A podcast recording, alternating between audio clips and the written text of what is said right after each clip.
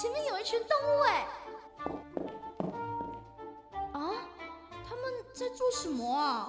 他们在看书，在听音乐，在看电影。这些动物真是潮啊！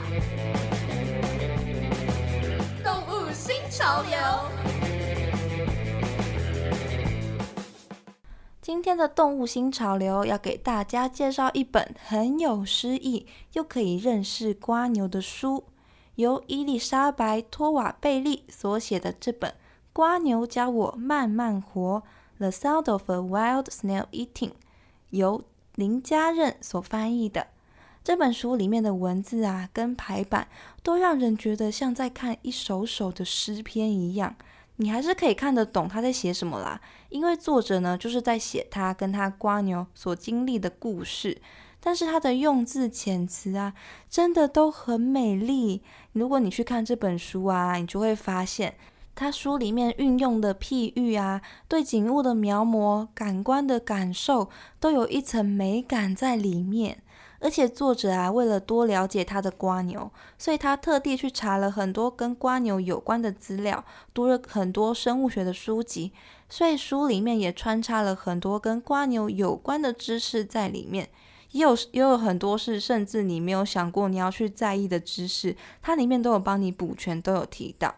那这位伊丽莎白女士到底跟她的瓜牛发生了什么样的故事呢？这位伊丽莎白女士啊。在一次出国旅行的时候，她的书里面有提到说，她有看到阿尔卑斯山，所以应该就是在南欧那个附近。他在序章的时候就有写到，他在那个他居住的小镇，到他搭上飞机，到他回国的这些，他觉得有不舒服感受的一些过程。总之就是不知道哪一个环节出了问题，他得了一个不知名病毒的病。这些病呢，导致他自律神经失调，甚至连下床的力气都没有，也很容易会感到疲倦。为了休养，他只好远离家乡，搬到一处公寓里面，由专门的人来照顾他。没有办法做任何的行动，或是任何自己想做的事情。对他来说，他唯一不缺的呢，就只剩下了时间。作者对于这样的感受多有琢磨。对于时间的流逝，他觉得他感到非常的恐惧。书里面有说到，时间对我一无所有，不过是让我承受痛苦罢了。但它依然消失无踪，仿佛时间正饿着肚子，而每个时日就被时间彻底吞入，不留一点碎屑，一丝记忆，也不留痕迹。他就这样体验着时间带给他的折磨，而这样的日子呢，就持续到有一天，有一位来探访他的朋友啊，在路边发现了野生的紫罗兰，想要挖过去带给他。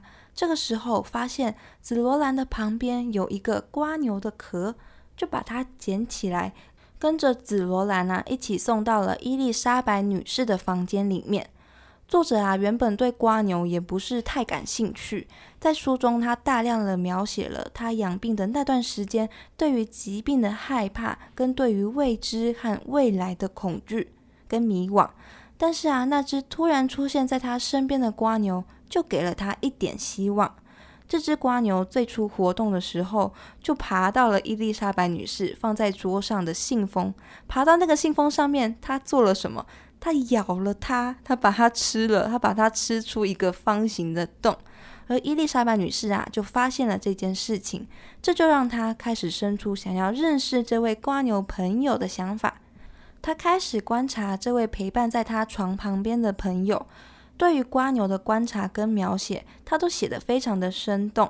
你透过文字啊，好像就可以看见那只小瓜牛伸展着它的身躯，优雅的顶着壳啊，缓缓爬行的样子。他形容瓜牛的动作啊，是神秘又流畅，就像一位太极拳的大师哦。感觉瓜牛每一次的移动都是坚定、饱含力量的。而且本来让他觉得非常害怕的时间呐，也因为观察瓜牛这样一个让他觉得放松的活动，他就觉得时间不再是漫长的，反而是一下子就过去的。甚至啊，他在成功喂食瓜牛吃枯萎的花之后，还开玩笑的说自己喜欢吃新鲜的沙拉，而这只瓜牛呢，喜欢吃半枯萎的蔬菜。书里面也有一段是形容瓜牛进食的样子。我仔细倾听着，我能听见这只瓜牛进食的声音，这声音就像一个小小的人不停咬念着芹菜的声响。有没有觉得很可爱啊？他把瓜牛形容是一个小小的人在咬着芹菜，这样咔嚓咔嚓非常清脆的声音哦。而这些瓜牛的观察跟描摹之间，还有穿插的大量伊丽莎白女士的内心的想法，跟他怀念他过去的生活啊，过去住的地方，他的家人跟朋友这些种种回忆的描述。当然，文字都是非常优美的，但是呢，读起来其实也会让人觉得。有一点压抑、喘不过气的感觉。我想，这大概就是像作者他躺在床上休息养病，没有办法做任何的活动啊。他想出去也没有办法，因为他没有办法行动。这样无法逃出这间房间的这种很沉闷、很压抑的感觉吧。但是这个感觉呢，也是他亲近瓜牛的另外一个小小的原因，因为他觉得瓜牛跟他自己很像。瓜牛突然被抓进他的房间里面，就跟作者他远突然得到了一个未知不知名的病一样，都是处在一个莫名其妙的未知环境中，所以他觉得得到了一些安慰。他们觉得他们很像。有时候呢，他也会很羡慕这只瓜牛，可以躲在它的壳里面啊，就可以远离一切的问题，远离一切的伤害。但是他对于瓜牛的陪伴啊，始终是感到安心的，也觉得很感激，因为这只瓜牛不只是陪伴他度过了他自己一个人的时光，也解救了他。他在书里面有说到，当世界沉入寝榻梦间，唯我独醒之际。瓜牛醒了过来，好似最阴暗的时刻，其实是生活中的最好时光。他觉得瓜牛跟他是朋友，是生命之间的联系，也缓解了他长久以来的孤独感。他帮瓜牛啊做了一个生态槽一样的家，水槽里面呢就铺满了从捡到瓜牛的那个地方带回来的土壤，跟一些植物啊、树皮跟一些腐烂的树干。这位小小的朋友啊，就这样陪伴着他一年的时间。期间呢，他还在生态槽里面生了卵，孵化了许多的小瓜牛。伊丽莎白女士啊，就把一些小瓜牛送给了她的朋友，其他的呢，就放回了他们的原生地。总共计算下来啊，他们总共孵化了一百八十只的小瓜牛，超级超级惊人的。而最后最一开始的那只小瓜牛啊，也由作者的看护负责也放回去了。作者的病啊，最终也是得到了好转，虽然好像没有完全痊愈的样子，但是至少作者他说他回家了，也开始可以慢慢的做一些动作，比如说坐起身啊，或是到田里面去散散步。整篇故事呢，最让我感动的地方是。因为作者想要了解他的瓜牛嘛，所以他查了非常多的资料。他就有查到说，瓜牛会经由粘在许多不同的动物身上来进行远距离的移动。比如说，它里面书就有举例到说，他的猫有身上粘着阔鱼，而这只阔鱼就经由他家的猫呢，跑到了他的房间里面，或者是瓜牛会爬到鸟的脚上面。经由鸟啊，跨越海洋来到另外一个岛屿，类似像这样的远距离的移动。经由这个知识，作者呢他就说，陪伴他的瓜牛啊，就是经过他朋友的移动来到他的身边的。哦，看到这边，你就会有一种跨过多少的障碍跟命运的安排，才与你相遇的这种感觉。我此生的幸福莫过于此。我自己都要被我自己 脑补的掉下眼泪来了。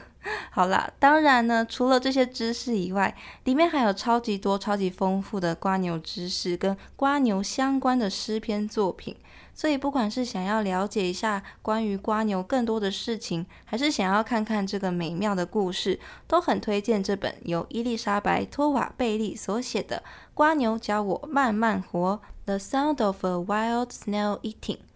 作者最后啊，在后记里面有写到一段话：最初的那只瓜牛是我最佳友伴，它从不问我我无法回答的问题，也不怀抱我无法实现的期望。我看着它习惯了改变的环境，坚持的活着瓜牛天性的孤独和缓步而行，既让我得到乐趣，也让我学到道理。看着它静静滑行是件美丽的事，它领我穿过有暗时光。进入人类之外的世界，这只瓜牛是我真正的导师。它微小的存在给了我支撑的力量。希望这本书有成功的打动到你。生命微小却美好，就跟伊丽莎白女士所体会到的这样。瓜牛教我慢慢活。这本书推荐给大家。